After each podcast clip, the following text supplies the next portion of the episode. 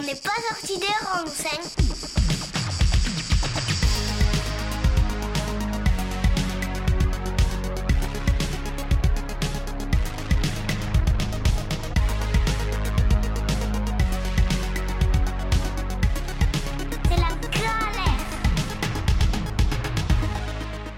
Salut à tous, ravi de vous retrouver sur Radio Alliance Plus Rage avec euh, mon invité du jour, donc Kevin, avec qui on a parlé déjà dans le premier épisode d'économie. Donc on a évoqué l'économie, le capitalisme, le libéralisme, les conséquences économiques, sociales et environnementales de ce, de, ce système économique. Donc salut Kevin. Salut Jordan, ça faisait longtemps que je t'avais pas vu. à peu près euh, deux ou trois minutes. Donc, donc c'est un plaisir de, de refaire, donc de, de continuer cette euh, cette, entrevue avec toi pour ce second épisode. Cette fois, on va essayer d'évoquer donc euh, plus, plus concrètement les solutions. C'est-à-dire qu'on a fait un état des lieux dans cette première émission. Maintenant, on va essayer d'aller un peu piocher dans les solutions. Comme je disais, on, évoquait ensemble donc euh, ce qu'était l'économie, les limites donc de notre système actuel face à cette crise climatique et environnementale. Maintenant, je vais essayer de voir donc moi quand je voilà, quand je pense aux solutions, de suite, je vais penser au développement durable, à la croissance verte, à la croissance euh, soutenable. Euh, d'où viennent ces notions? Est-ce qu'elles sont récentes? Et qu'est-ce qu'elles veulent dire? Alors, la notion de développement durable à proprement parler, elle est plutôt récente. Par contre, ça fait longtemps que des économistes se posent la question de la soutenabilité de la croissance et du rapport entre nos manières de produire et la nature sur laquelle et à partir de laquelle on produit. En fait, si on va chercher très loin, dans, enfin très loin, très loin dans la pensée économique, on va dire, en 1767, François Quesnay, il expliquait que le souverain et la nation ne perdent jamais de vue que la terre est l'unique source des richesses et que c'est l'agriculture qui les multiplie. Donc, François Quesnay, c'était euh, un économiste qu'on dit du courant des physiocrates, c'est-à-dire ceux qui, euh, pour qui le pouvoir vient de la nature. Et donc, du coup, déjà pour eux, la satisfaction des besoins humains est profondément ancrée dans la nature, et donc ici dans l'agriculture. Ensuite, il y a un autre économiste qui, qui va avoir ce même type de raisonnement, donc c'est Turgot, qui lui va parler des rendements décroissants, en expliquant que les productions ne peuvent être exactement proportionnelles aux avances, et l'idée est que plus, et c'était c'est la même idée que développe par David Ricardo un peu plus tard, c'est que à mesure que l'on produit de la nourriture, parce que c'était ça à l'époque, hein, la, principale production pour satisfaire les besoins, c'était des denrées agricoles, mais à mesure qu'on va exploiter des champs, ils vont être de moins en moins productifs. Et donc cette loi des rendements décroissants fait qu'à mesure qu'on satisfait plus de besoins humains, et en l'occurrence pour plus de gens, eh bien ça va être de plus en plus difficile de les satisfaire, parce que la nature va avoir des rendements de moins en moins productifs. Et cette pensée-là, elle aboutit à euh, ce ce qu'on appelle le principe de population de Malthus à la fin du XVIIIe siècle, qui euh, dit une phrase, alors c'est pas exactement celle-là, mais c'est nous sommes trop nombreux au banquet de la nature, et c'est l'idée selon laquelle en fait, euh, la population évolue de manière géométrique, tandis que la production de denrées alimentaires évolue de manière arithmétique. Et donc, nécessairement, à un moment donné, il va y avoir un découplage entre les capacités de production et le nombre d'êtres humains qu'il y aura. Et donc, pour lui, la seule solution, c'est euh, le fait qu'il y ait moins de personnes. Et donc, du coup, on est trop nombreux au banquet de la nature. Ça signifie simplement que bah, notre modèle de production, notre modèle d'activité humaine de production n'est pas en adéquation avec les besoins des gens si les gens sont plus nombreux et avec la loi des rendements décroissants. Et donc, on a déjà cette sorte de notion de développement durable derrière ça parce que c'est le développement durable qui sera défini plus tard, même si j'y reviendrai comme un développement qui permet de satisfaire nos besoins d'aujourd'hui sans dégrader la capacité des générations futures à répondre aux leurs. Il y a déjà cette idée-là. C'est-à-dire que si en satisfaisant nos besoins actuels, eh bien, du coup, on utilise les terres les plus fertiles et que si, à mesure que l'on produit sur des terres fertiles, on va devoir aller vers des terres de moins en moins fertiles, notre capacité à répondre aux besoins dans le futur va être de moins en moins bonne, notamment si la population augmente plus vite que la production agricole. Et donc ça, on va dire que c'est... Euh, cette idée-là, c'est euh, l'idée du XVIIIe euh, siècle sur, sur les, capacités de production de denrées agricoles face à la population. Ensuite, évidemment, il y a le progrès technique, la mécanisation, il y a tout un tas de choses qui fait que finalement, on dépasse cette loi des rendements décroissants avec des rendements agricoles absolument phénoménaux qui permettent de répondre aux besoins d'une population toujours plus nombreuse. Mais je dirais que c'est la première idée qu'il y a de développement durable, même si ça ne s'appelait pas comme ça, dans la pensée économique. Ensuite, il y, a, quand même quelqu'un que je trouve assez intéressant, c'est le prix Nobel de, chimie de 1926 qui s'appelle Sodi, qui explique que l'économie capitaliste, elle, et donc c'est la première fois, je pense, qu'il se fait un lien entre l'économie capitaliste et la soutenabilité écologique c'est qu'en fait, l'économie capitaliste, c'est une économie, du coup, comme on l'a dit au premier épisode, qui est fondée sur la propriété privée des moyens de production et donc du facteur capital, et donc qui vise à investir dans du capital, c'est-à-dire acquérir du capital pour pouvoir mener son activité de production. Sauf que cette acquisition de capital se fait le plus souvent en s'endettant.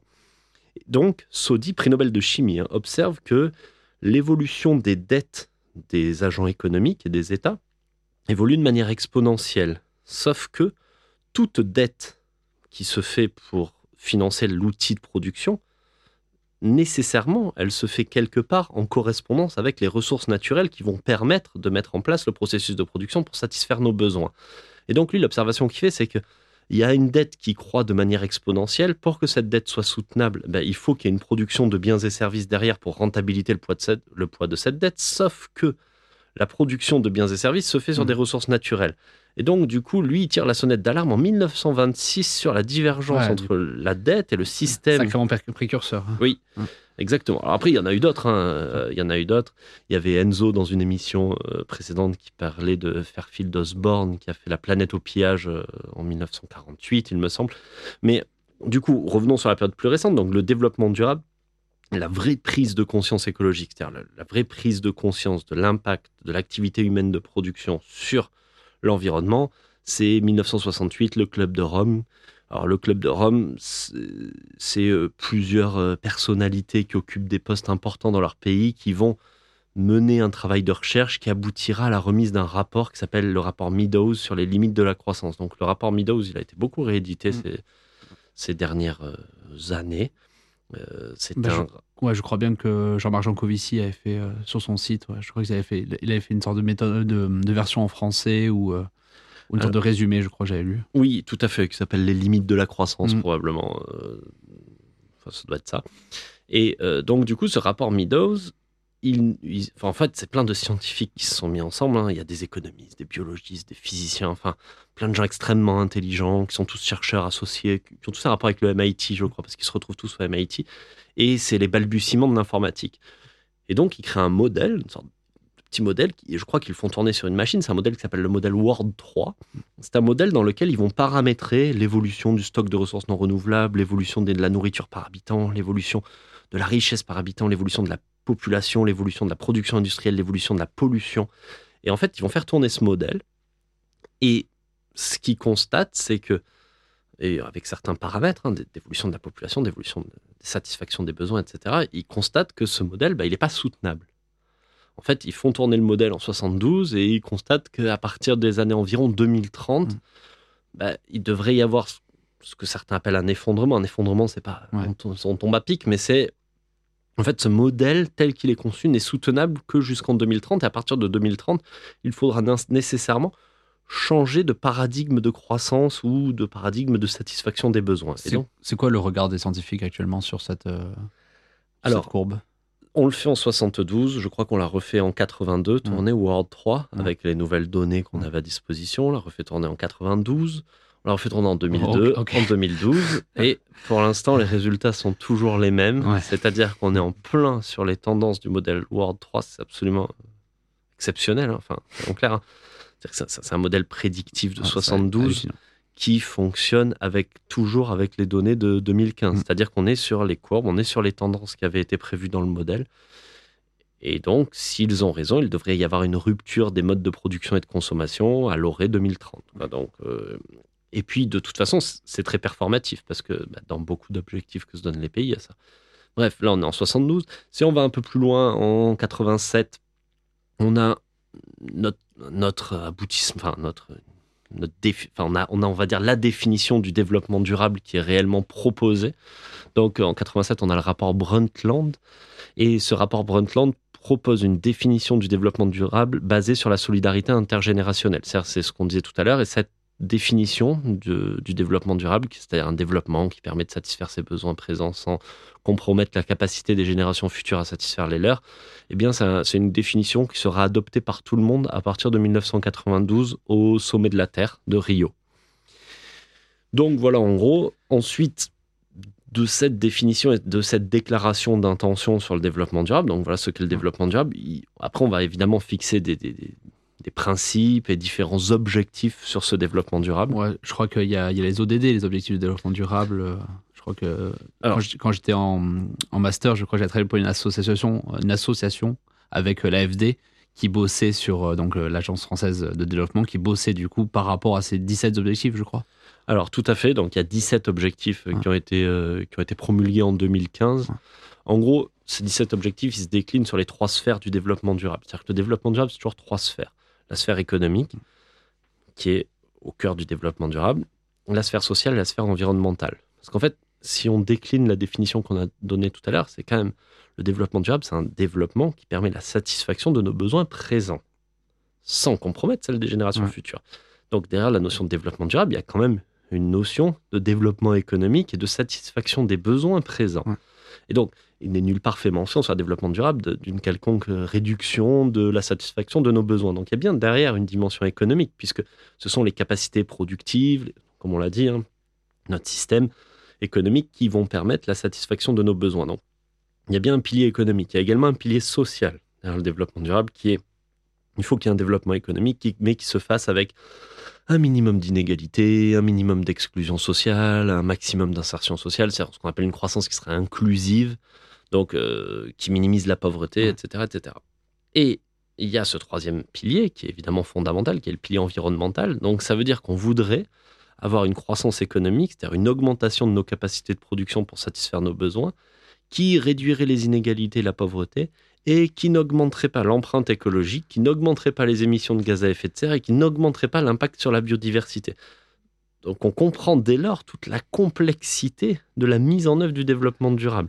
Et donc derrière ça, il y a les, il y a les 17 objectifs que tu citais. on ne va pas les citer tous, mais euh, si on prend dans la sphère euh, écologique, il y a eau propre euh, et assainissement, lutte contre les changements climatiques, vie terrestre. Dans la sphère économique, il va y avoir je ne sais plus ce qu'il y a, mais il y a innovation, industrie, infrastructure, voilà, dans la sphère sociale, il va y avoir zéro pauvreté, égalité homme-femme, etc il y a quand même une complexité dans dire cet objectif qui est colossal. Mais est-ce que, donc du coup, la, la, question, elle, est, elle, te, elle, va être, elle va être logique. Est-ce que ce développement durable est possible à mettre en place?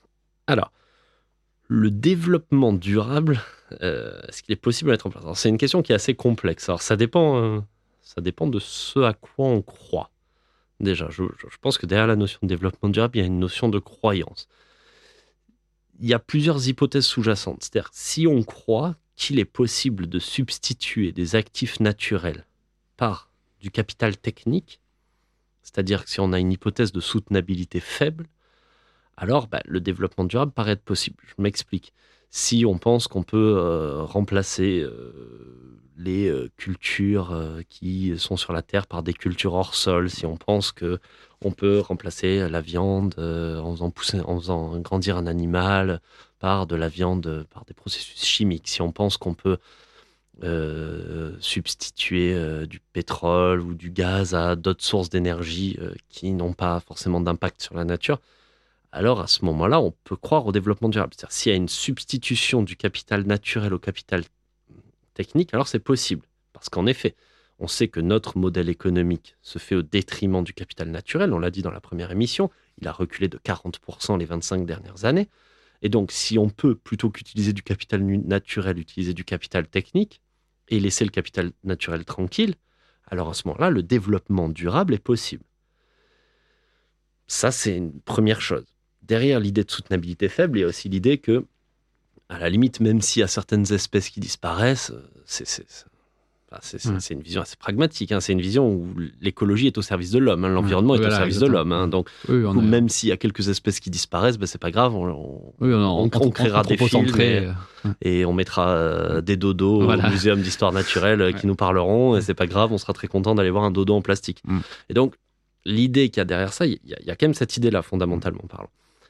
Après, si on croit en une durabilité forte, alors là, c'est quand même plus délicat. C'est-à-dire, si on estime que les actifs naturels sont irremplaçables et qu'ils doivent être désirés pour ce qu'ils sont. Mm. C'est-à-dire, c'est une conception de la nature. On ne va pas jusqu'à la personnification de la nature, ni, ni dans le fait de lui donner une personnalité juridique, mais c'est-à-dire la nature, à proprement parler, peut être désirée pour ce qu'elle est. Auquel cas, il convient nécessairement que les taux d'exploitation des ressources naturelles renouvelables doivent être égales ou inférieurs à leur régénération. Il faut que les taux d'émission de déchets correspondent aux capacités d'assimilation de la nature. Et il faut que les ressources naturelles ne soient pas surexploitées de manière à ce qu'il y en ait la même quantité pour les générations futures. Et donc, du coup, cette, hypothèse de soutenabilité forte est beaucoup plus euh, difficile, on va dire, que l'hypothèse de soutenabilité faible. Donc, il y a, ce. Moi, pour moi, on, est dans l'ordre de la croyance. Pourquoi on est dans l'ordre de la croyance? Parce que rien ne prouve que la soutenabilité soit faible. C'est-à-dire, rien ne prouve qu'il soit possible de substituer du capital technique au capital naturel. Et secondement, rien ne prouve que ce soit souhaitable. C'est-à-dire qu'après, c'est des choix de société. Et donc, du coup, c'est pour ça que le développement durable, fondamentalement, c'est une croyance. Ensuite. il y a quelque chose de politique, bien sûr. Il y a quelque chose de politique, quelque chose de sociétal derrière ça. Et deuxièmement, il y a une autre croyance qui est la du en le découplage, en la possibilité de découpler la satisfaction de nos besoins avec les émissions de gaz à effet de serre ou la dégradation qu'on peut faire sur l'environnement. Alors, c'est évidemment lié aux notions de soutenabilité faible et de soutenabilité forte, mais la notion de découplage, c'est est-on capable de continuer à satisfaire nos besoins sans continuer à augmenter la pression que l'on a sur, sur son environnement? Il y a découplage lorsque le taux de croissance d'une pression sur l'environnement devient inférieur à celui de sa force motrice. Donc, par exemple, la croissance du PIB. Donc, en l'expliquant plus simplement, c'est si on arrive à avoir une croissance du PIB avec une réduction des émissions de gaz à effet de serre, si on arrive à avoir une croissance du PIB avec une réduction de l'empreinte écologique. Et donc, ça encore, on est dans l'ordre de la croyance. Donc on parlera de découplage absolu ou de découplage relatif en fonction de la situation dans laquelle on est. Découplage absolu, c'est une situation où notre richesse augmente et ça n'a aucun impact sur l'environnement. L'impact sur l'environnement diminue, par exemple. Mm. Et relatif, c'est la dégradation de l'environnement augmente relativement moins vite que la croissance du PIB. Croissance du PIB qui est qui est, pardon, qui, est l'augmentation du produit intérieur brut, produit intérieur brut qui est l'ensemble des richesses produites en un an dans un pays. Donc en fait, pour le dire avec des termes moins économiques, le produit intérieur brut, c'est l'ensemble des productions qui permettent de satisfaire les besoins d'une population. Donc quand on parle de croissance économique, on parle de croissance, certes de la production des richesses, mais aussi de, de la croissance, de la satisfaction des besoins des individus. Le PIB étant le principal indicateur c'est tout à fait le principal indicateur. Donc on en reparlera tout à l'heure quand on parle de, croissance et de décroissance et tous ces débats-là. Je suppose qu'on en reparlera. Mais c'est intimement lié à la notion de PIB. C'est-à-dire quand on parle de décroissance, on parle de décroissance du PIB. Donc forcément savoir ce que ça veut dire PIB. Donc voilà pour, pour ce qui est du, du découplage, enfin de la possibilité d'avoir une croissance verte. Donc il faut, faut, quand même croire en la possibilité qu'il y ait un découplage. c'est quand même quelque chose qui fait débat. C'est-à-dire que bah, déjà, ça fait débat, je pense, dans la société, et ça fait débat entre, euh, entre scientifiques également, entre ceux pour qui bah, c'est impossible. Hein. Par exemple, Nicolas Georgescu-Roegen, en 1971, il a écrit un livre qui s'appelle La décroissance, enfin, qui a été traduit comme étant La décroissance, pas exactement ce qu'il dit, mais voilà. Et il dit que c'est inévitable à cause de c'est un peu compliqué, surtout que je suis pas physicien, mais à cause de la mmh. seconde loi de la thermodynamique et de l'entropie. C'est-à-dire qu'en fait, l'activité humaine de production transforme des ressources qui sont euh, des ressources liquides, des ressources terrestres, euh, des ressources solides, en biens de production. Et simplement, une fois qu'ils ont été transformés, ils ne sont pas réutilisables en termes d'énergie. C'est-à-dire qu'une fois que c'est transformé, c'est fini, on ne peut plus revenir en arrière. Donc c'est l'exemple que je prenais dans la première émission avec l'essence liquide qui devient gazeuse. Ben, quand elle est liquide, on sait faire rouler une voiture avec, mais quand elle est gazeuse, on ne sait plus rien faire avec. Donc du coup, il y a une idée selon laquelle, à cause de la loi de l'entropie, enfin à cause de l'entropie, en fait, bah, nécessairement le découplage n'est pas possible et, le développement durable n'est pas possible parce qu'il y a forcément un moment où on arrivera face aux limites physiques de la planète. il y en a plusieurs d'économistes et de physiciens qui pensent que c'est impossible, que ce découplage est impossible. Il y en a d'autres, à l'inverse, certains économistes, euh, par exemple des économistes qui, qui s'appellent Grossman et Kruger, par exemple, ils ont fait une, alors, ils ont fait ce qu'on appelle la courbe de Kuznets environnementale. Alors, c'est un, nom un peu pédant pour dire quelque chose d'assez simple. C'est-à-dire qu'à mesure qu'on s'enrichit, les richesses que l'on produit auraient de moins en moins de conséquences sur la pollution. C'est-à-dire que plus on s'enrichit, moins on pollue. Alors, il y aurait deux idées derrière ça. La première serait que l'écologie est un bien supérieur et donc à mesure qu'on s'enrichit, on a de plus en plus de considérations écologiques. C'est-à-dire qu'une fois qu'on a satisfait à ses besoins primaires, euh, donc ses besoins vitaux, eh bien du coup vient un moment où on va se dire bah tiens je pourrais peut-être euh, manger bio, bah tiens je pourrais peut-être euh, essayer de faire plus attention à ma consommation. C'est-à-dire qu'une fois qu'on a, qu'on a satisfait nos besoins vitaux, bah, on va s'intéresser à ce genre de choses. Donc en fait plus on s'enrichit, plus on s'intéresse à l'écologie et plus on découple notre consommation mm. de l'empreinte écologique qu'elle peut avoir derrière. Seconde raison, c'est que à mesure que nos sociétés progressent, elles sont moins consommatrices en énergie. Et donc, par le progrès technique du facteur capital, cela permet de transformer les ressources naturelles en biens de consommation de manière plus efficiente, et donc de moins gâcher de ressources, d'avoir moins de consommation d'énergie, etc. Donc, du coup, il y en a qui y croient, il y en a qui y croient pas. Donc, c'est pour ça que pour moi, il y, a vraiment une, un aspect croyance. Parce que quand on observe le passé, on observe clairement que l'activité humaine de production a dégradé l'environnement sur les trois dimensions dont on a parlé. Mais on n'a pas d'observation du futur. Et on ne peut pas prédire le futur avec le passé. Mm. Donc en fait, c'est là où il y a de la croyance.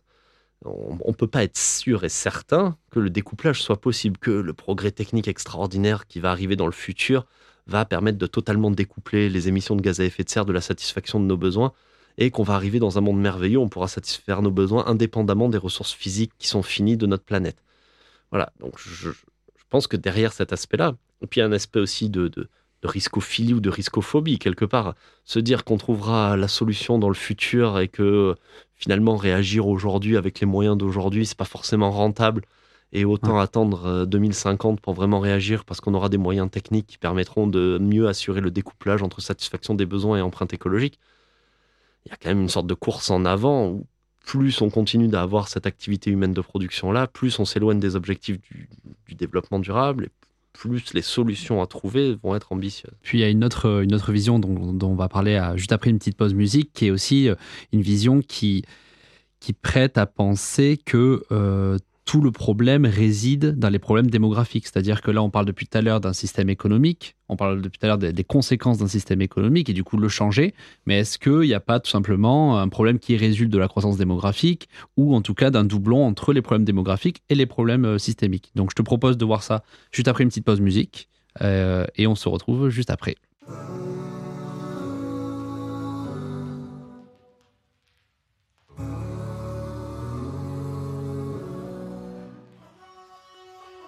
T'as jamais eu aucun goût, c'est pas le Covid. Nique ta mère, nique ton luxe et tes placements de produits.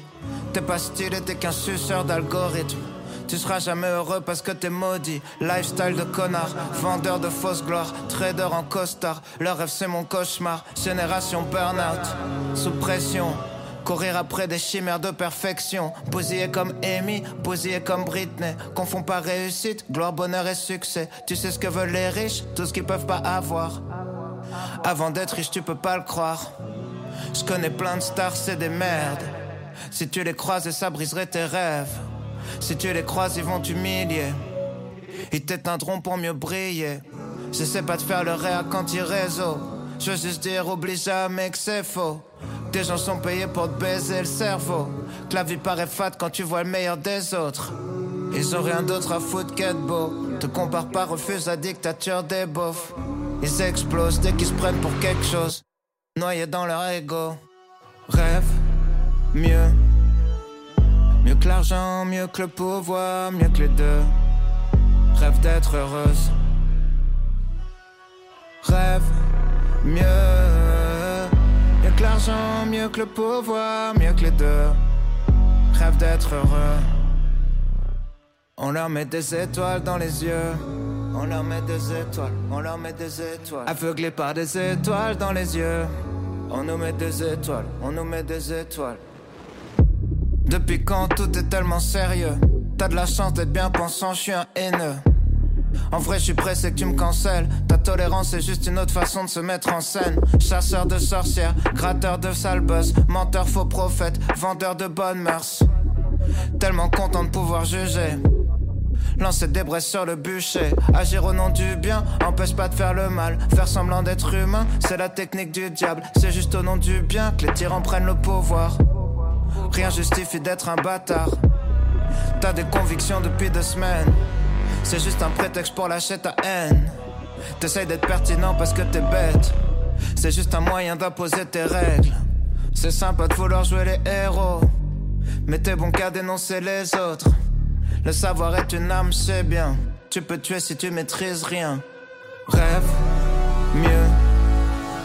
Mieux que l'argent, mieux que le pouvoir, mieux que les deux. Rêve d'être heureuse. Rêve mieux. Mieux que l'argent, mieux que le pouvoir, mieux que les deux. Rêve d'être heureux.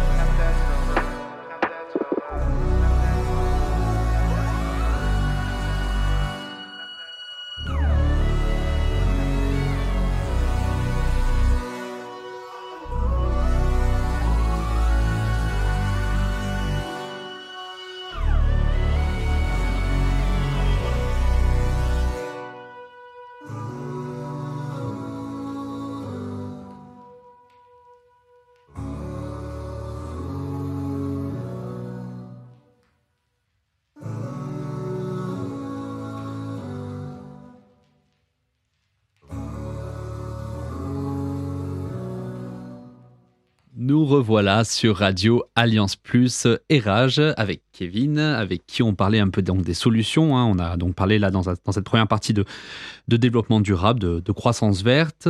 Euh, et là, je, à l'instant, donc je te, faisais partir sur le côté démographique parce que du coup, on, entre guillemets, on, parlait de, changer un peu le, système. Mais est-ce que le problème n'est pas aussi lié à, à la démographie euh, par rapport aux conséquences qu'il y a sur l'environnement? Alors, c'est sûr que la démographie, c'est forcément euh, une variable importante, hein, puisque euh, l'activité humaine de production a pour but de satisfaire les besoins des personnes, et donc plus les personnes sont nombreuses, plus l'activité humaine de production va devoir produire euh, des biens et services en vue de satisfaire des besoins toujours plus nombreux. Mais ce n'est qu'une variable parmi plein d'autres, c'est-à-dire que quand on parlait lors de la première émission de l'empreinte écologique, ben on s'aperçoit qu'en fait, c'est pas tant un problème de population qu'un problème de niveau de satisfaction des besoins. C'est-à-dire qu'on avait dit que les 10% euh, les plus riches de la planète émettent 50% euh, des, euh, du CO2. Donc en fait, le problème n'est pas tant la population, mais c'est la manière dont consomme la population et dont on va produire pour satisfaire les besoins de la population. Donc je pense que avoir une vision uniquement populationniste, c'est en fait mettre le doigt sur ce qui nous dérange, c'est-à-dire diminuer la satisfaction de nos propres besoins. Et donc, derrière cette idée-là, il y a quand même une idée un peu qui me dérange.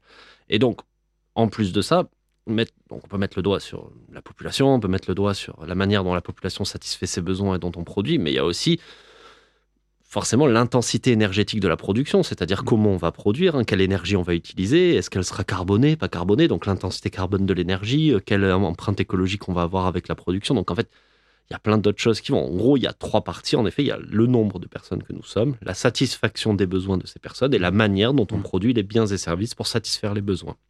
Et donc, en fait, les outils qu'on crée aujourd'hui sont plutôt des outils faits pour modifier la manière dont on produit pour satisfaire les besoins. Des... Bah, tu fais une, parfaite, une parfaite transition.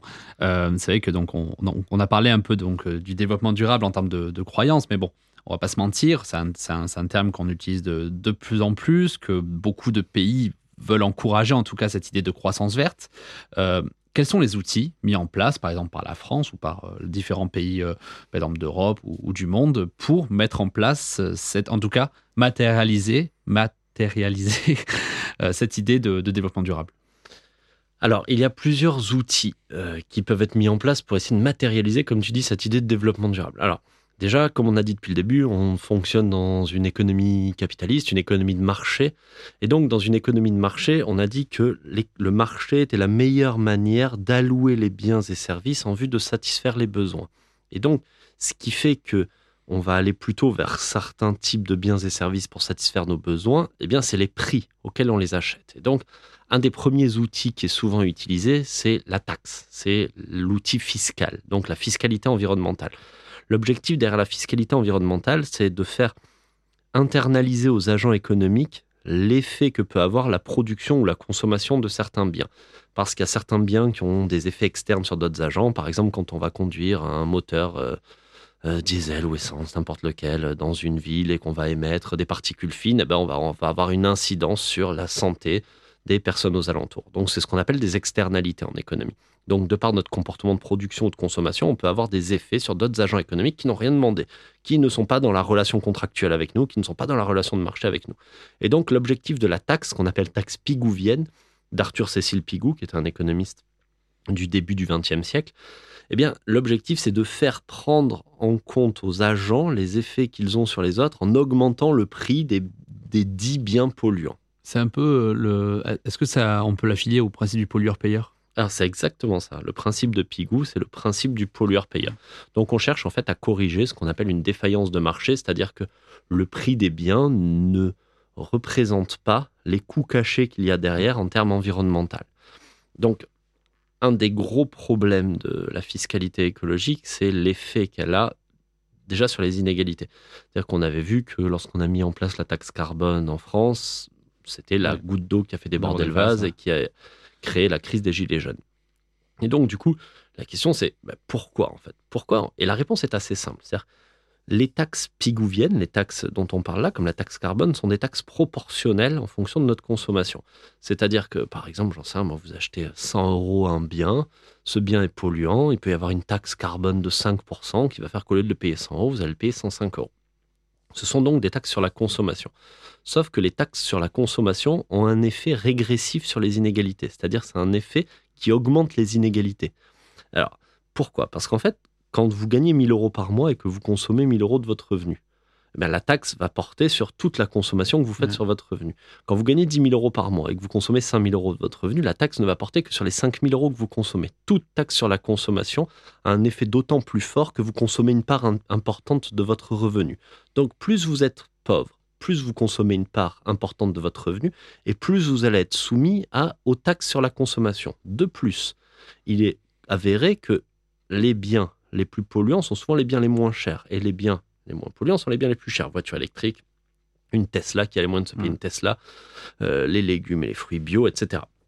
Et donc, ça a des conséquences importantes. Ça veut dire que non seulement les plus pauvres consomment une plus grande part de leurs revenus, mais en plus, ils consomment une plus grande part de produits qui sont moins bons pour l'environnement. Ce qui fait qu'en fait, ils prenaient la majorité de la taxe carbone alors même que nous avons vu dans la première émission que c'est largement la partie de la population qui pollue le moins. Donc on a donc une taxe qui repose sur les personnes qui polluent le moins. Mm. Et donc forcément, c'est quelque chose qui n'est pas socialement acceptable. Donc du coup, il y a plusieurs... Il y a, une solution, enfin c'est ça qui s'appelle le double dividende, hein, qui est une solution qui a été développée par un économiste qui s'appelle Goulder, je crois, qui est une théorie qui dit, enfin qui n'est pas une théorie d'ailleurs, hein, qui est une pratique fiscale qui dit que tout le fruit de cette taxe doit être redistribué aux ménages qui seront les plus sensibles à cette taxe et donc qui la paieront le plus, c'est-à-dire les ménages les plus modestes. Comme ça, ils ne perdent pas de pouvoir d'achat et comme ça, l'objectif est pas de perte de pouvoir d'achat, simplement on rend plus cher les produits polluants, on rend moins cher relativement les produits moins polluants.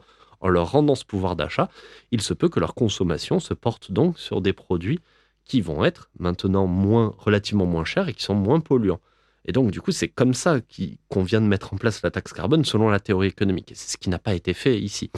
Et ensuite, second problème de la taxe carbone, c'est le problème de la compétitivité et de l'attractivité des territoires. C'est-à-dire quand vous êtes le seul à mettre la taxe carbone dans votre pays, ben nécessairement vous allez renchérir le coût des productions pour vos entreprises, donc diminuer leur compétitivité.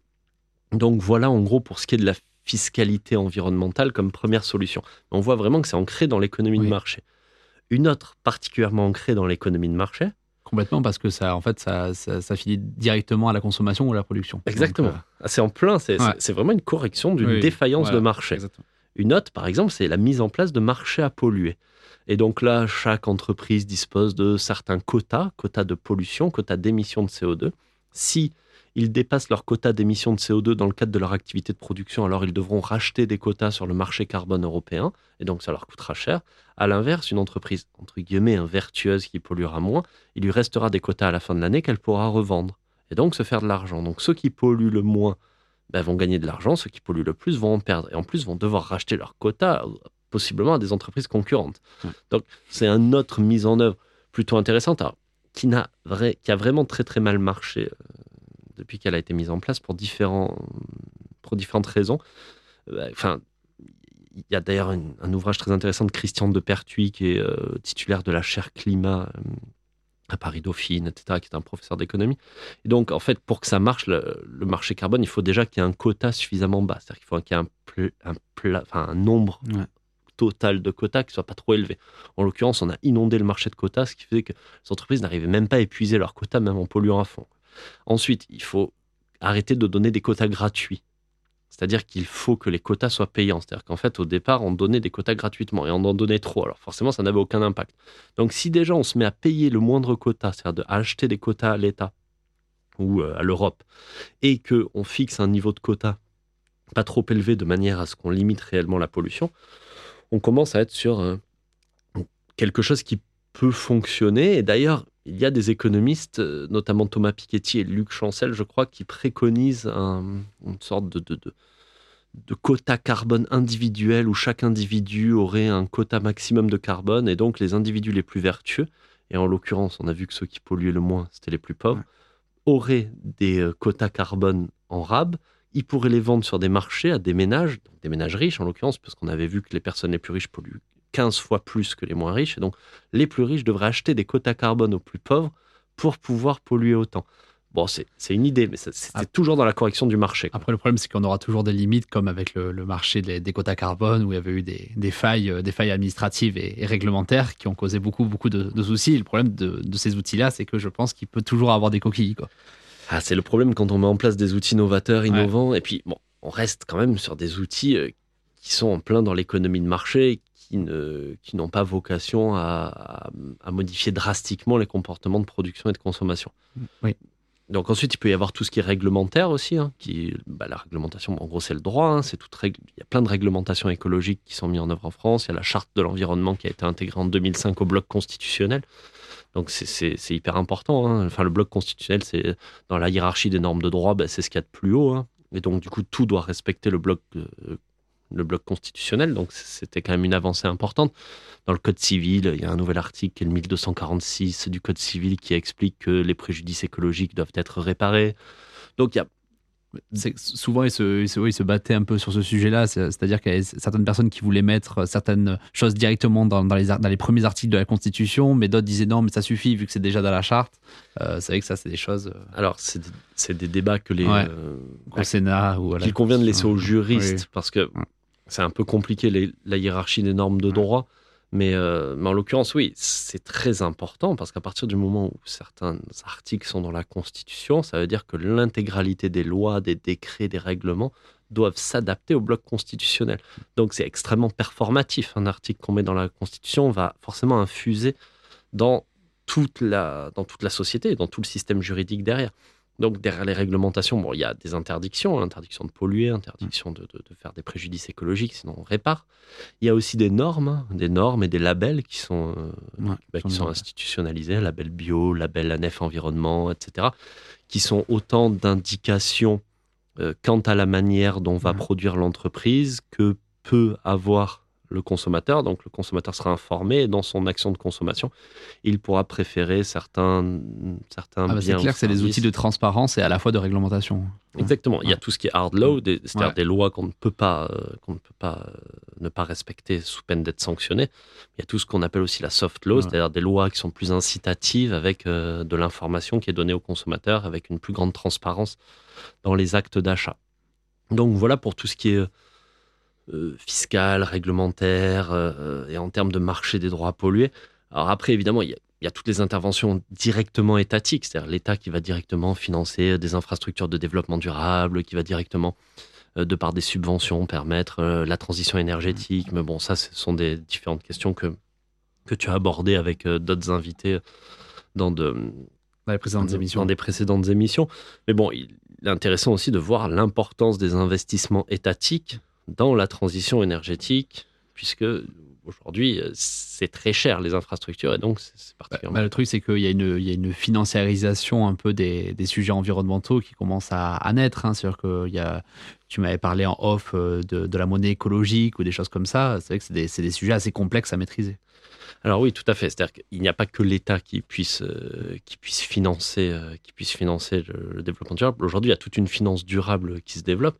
Et puis, il y a aussi il y a aussi une possibilité de financer directement les investissements écologiques par de la création monétaire. Alors Là, c'est un peu technique, mais en gros, ça voudrait dire aujourd'hui, bon, avec la dette Covid, il y a une grande partie de la dette qui a été rachetée par les banques centrales, ce qu'on appelle le quantitative easing, pour pas que les dettes reposent, enfin, pour que le poids des dettes soit davantage soutenable, on va dire, pour dire le plus simple. Mais en gros, ça revient au fait que c'est la banque centrale qui finance l'État via la création monétaire. Ça revient un peu au même, même si ça a été interdit en 92, cette pratique revient un peu au même. Et donc l'idée qui, serait derrière ça, c'est de dire que, c'est notamment Alain Grandjean qui parle de ça, Gal Giraud également, Gal Giraud également, qui disent que peut-être que la banque centrale pourrait directement financer les activités de transition écologique pour que ça ne repose pas sur de la dette étatique, mais pour que ça repose simplement au bilan, pour que ça repose simplement sur sur le bilan de la Banque centrale et pour que du coup on ait suffisamment de moyens à disposition pour assurer le financement de la transition écologique. Parce qu'il faut voir qu'aujourd'hui, il y a beaucoup d'entreprises qui sont endettées, mais dont les dettes dépendent d'actifs sur, euh, des, euh, des énergies fossiles. Et donc, du coup, forcément, on a des, c'est entre guillemets des dettes pourries, quoi. C'est-à-dire des dettes qui reposent sur des énergies dont on ne veut plus, et donc, sauf que bah, ces dettes, il faut bien les rembourser, elles correspondent bien à des actifs. Donc là, il y a quand même une difficulté. Rembourser ces dettes-là aurait peut-être du sens, c'est sûr. Et c'est difficile. Oui, c'est difficile, bien sûr. Ah, oui, sûr. D'où le fait qu'il euh, est important qu'il y ait un financement assuré par les banques centrales, par les États, et puis, et puis par tout ce qui est la, finance durable, hein, c'est-à-dire par les marchés financiers, par le biais des marchés financiers, etc. Bon, l'horloge tourne un petit, peu, un petit peu contre nous. On a encore quelques minutes avant de la seconde pause musique. Euh, depuis tout à l'heure, on parle donc de, croissance durable, de développement durable qui suit un peu notre, notre système actuel. On est quand même plus dans une idée de transition que de changement de direction. Euh, je vais donc te faire commenter un petit extrait d'une prise de parole de Jacques Attali, économiste français assez reconnu, à l'antenne d'Europe 1 du 10 mai 2020 et on se retrouve juste après. Si on croyait que la décroissance était une solution du problème du climat, on vient d'avoir la preuve que c'est pas possible, puisque la décroissance que nous connaissons aujourd'hui, qui fait euh, le nombre de chômeurs qu'on verra lorsque le chômage partiel aura disparu, et des dépenses budgétaires gigantesques, n'amène pas, sauf à, maintenir la même euh, décroissance tous les ans pendant dix ans, à régler le problème du climat. Donc évidemment, c'est pas la décroissance qui a la solution, c'est produire autrement. Et ça me ramène à ce que j'appelle l'économie de la vie. Produire autrement et non pas décroître. Donc d'une certaine façon, euh, vous expliquez aussi qu'on est condamné aux vieilles recettes, la croissance, le travail, la, la création de richesses pour rétablir l'emploi et le niveau de vie. Non, non, non, non, c'est pas les vieilles recettes. On est condamné à produire autrement. C'est pas la croissance qui aggrave le climat, c'est la production. Donc si c'était la croissance qui aggravait la le, climat, il faudrait, il faudrait faire une, une production zéro. C'est absurde. Euh, il faut une autre production. Si cette autre production euh, suppose de la croissance, c'est un fait annexe, ça n'a pas d'importance. Ce qui compte, c'est de changer le contenu de la production pour aller d'une production qui euh, aggrave le climat, mais aussi les injustices sociales, mais aussi les violences faites aux femmes et aux enfants, mais aussi bien problème que celui du climat, je t'ai fait écouter cet extrait pour te montrer cette opposition euh, qui fait de plus en plus parler entre ceux comme Jacques Attali, qui sont de l'école de la croissance, qui permettrait en fait de faire face aux enjeux climatiques, et ceux qui encouragent l'idée de décroissance. Donc je te propose un peu de me faire de commenter rapidement cette intervention et de m'expliquer un peu cette notion de, de décroissance et si bien sûr c'est une alternative qui est crédible. Alors la décroissance en elle-même, ça signifie diminution du produit intérieur brut. Donc en fait, derrière la notion de décroissance, il y a une il faut forcément définir ce qu'est le PIB. Et donc, en fait, le PIB, le problème, c'est qu'il est défini comme la somme des valeurs ajoutées, c'est-à-dire comme, tout ce qu'on ajoute comme valeur en transformant des consommations intermédiaires en biens de production finale. Et donc, qui dit décroître dit simplement transformer une moins grande quantité de consommation intermédiaire, de matières premières, etc., en vue de satisfaire les besoins. Alors, ce que dit Jacques Attali ici, c'est qu'il il oppose littéralement la notion de décroissance à la notion de, à la notion de, production. En fait, il dit qu'il faudrait produire zéro pour avoir de la décroissance. Bref, il y a une confusion qui est faite derrière ça, qui est que finalement, il ne serait pas possible d'aller vers la décroissance parce qu'on l'a bien vu avec le coronavirus, parce que la décroissance, bah, finalement, ça se va avec une augmentation du chômage et ça va avec des problèmes sociaux graves. Bah, en fait, ce qu'on a observé avec le coronavirus, c'est euh, à l'inverse une augmentation du taux d'emploi, un taux de chômage très faible. Pourquoi? Parce que l'État s'est endetté pour faire face à cette réduction de l'activité. Est-ce que pendant le Covid, il y a une réelle réduction de la satisfaction des besoins primaires? Alors pour certaines personnes, oui, ça a eu des conséquences sociales graves. Donc on voit que derrière la décroissance, il va y avoir des problématiques sociales.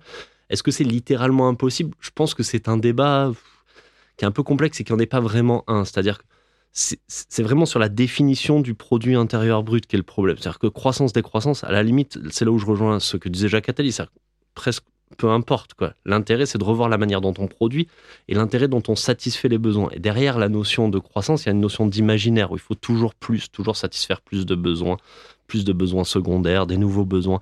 Enfin, on voit très bien, les besoins actuels n'ont rien à voir avec euh, les, besoins d'il y a 50 ans. Et donc, du coup, je pense que c'est comme ce que dit euh, Tim Jackson qui parle de revoir la, la prospérité. En fait, la prospérité, c'est un état dont nous jouissons quand les choses vont bien pour nous en conformité avec nos espoirs et nos attentes. Et donc, au final, il faudrait peut-être revoir les espoirs, les attentes et pas être toujours dans, dans une vision où il faut augmenter en permanence les capacités de production de manière à augmenter toujours euh, la satisfaction des besoins. Et donc là, moi, je pense que c'est la définition même de la croissance qui est, euh, qui est caduque et qui permet pas de, de comprendre, euh, de comprendre vraiment ce qu'est croissance, décroissance. Ce, ce, débat est biaisé d'emblée par la définition même du produit intérieur brut, en fait.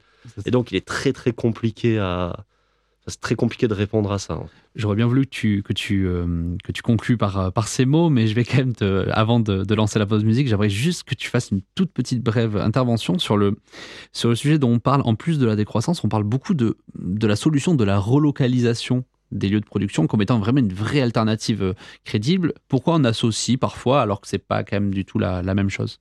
Alors, relocalisation et décroissance, c'est pas la même chose. Relocalisation, ça signifie qu'on va produire chez soi un plus grand nombre de biens et services afin de satisfaire ses besoins. Bah, en fait, la relocalisation, c'est l'augmentation du PIB. Voilà. Puisqu'on va moins mhm. importer et plus faire de PIB pour satisfaire nos besoins. Donc, la relocalisation, c'est la volonté de faire plus de croissance chez nous et de substituer du PIB aux importations. Donc, la relocalisation aura, aura comme impact quasi certain une augmentation de la pollution. Et on le sait plus ou moins, enfin du moins une augmentation de la consommation d'énergie. Après, tout dépend comment cette énergie sera produite. On le sait parce que dans le rapport RTE, on voit bien qu'il y a une hypothèse relocalisation qui fait que forcément on consommera plus d'énergie. Après, ça peut avoir un avantage indéniable sur l'écologie, c'est-à-dire que qui dit on relocalise dit que le t-shirt fera pas 3000 km ou 10 000 km pour arriver euh, dans nos armoires, dit que nécessairement on va réduire les transports, les transports étant responsables d'une grande partie de la pollution, etc. Donc en fait, la relocalisation, c'est pertinent en soi. Hein. On ne peut pas tout relocaliser, il y a des choses qu'on ne fait pas chez nous de toute façon, puis il y a des choses qui ne... On peut pas tout, on peut, peut pas satisfaire l'intégralité de nos besoins dans nos pays. Mais il, y a mais il y a forcément une part de la solution qui est dans la, dans la relocalisation. Cependant, relocalisation décroissance, c'est pas la même chose. Décroissance, c'est vraiment la réduction du produit intérieur mmh. brut et du produit intérieur brut qui est un indicateur synthétique qui est imparfait. Donc voilà. Ah, merci beaucoup, Kevin, parce que c'est c'était important pour moi de te poser cette dernière question, parce que souvent, euh, voilà, les politiques, les médias, quand on parle euh, alternative à notre, euh, à notre société capitalistique, souvent, on va nous parler d'abord de la décroissance, parfois de la, de la, de la relocalisation. Donc, c'était important pour moi de, de préciser cette, cette notion-là. On va faire une petite pause musique et on se retrouve pour les dernières questions personnelles. À de suite.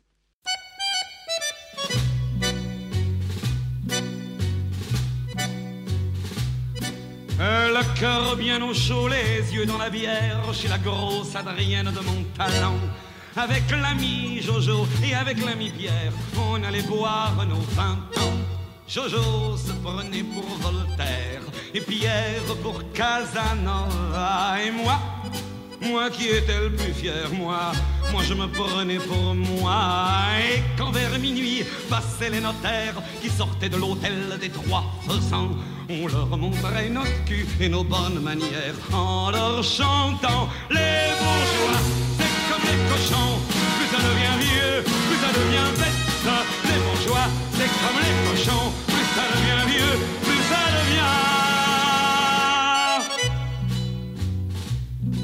Le cœur bien au chaud, les yeux dans la bière, chez la grosse Adrienne de mon talent. Avec l'ami Jojo et avec l'ami Pierre, on allait brûler nos vingt ans. Voltaire dansait comme un vicaire, et Casanova n'osait pas, et moi moi qui restais le plus fier, moi, j'étais presque aussi sous que moi. Et quand vers minuit passaient les notaires qui sortaient de l'hôtel des trois faisans, on leur montrait nos culs et nos bonnes manières en leur chantant les bourgeois. C'est comme les cochons, plus ça devient vieux, plus ça devient bête.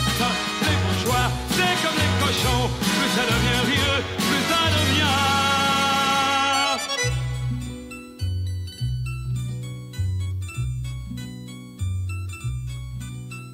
le cœur au repos, les yeux bien sur terre, au bar de l'hôtel des trois faisans, avec maître Jojo et avec maître Pierre, entre notaires, on passe le temps. Jojo parle de Voltaire et Pierre de Casanova et moi, moi, moi qui suis resté le plus fier, moi, moi je parle encore de. Et c'est en sortant vers minuit, monsieur le commissaire, que tous les soirs, de chez la Montalent, de jeunes peignes nous montrent leur derrière en nous chantant. Les bourgeois, c'est comme les cochons. Plus ça devient vieux et plus ça devient bête, disent-ils, monsieur le commissaire. Les bourgeois, plus ça devient vieux et plus ça devient.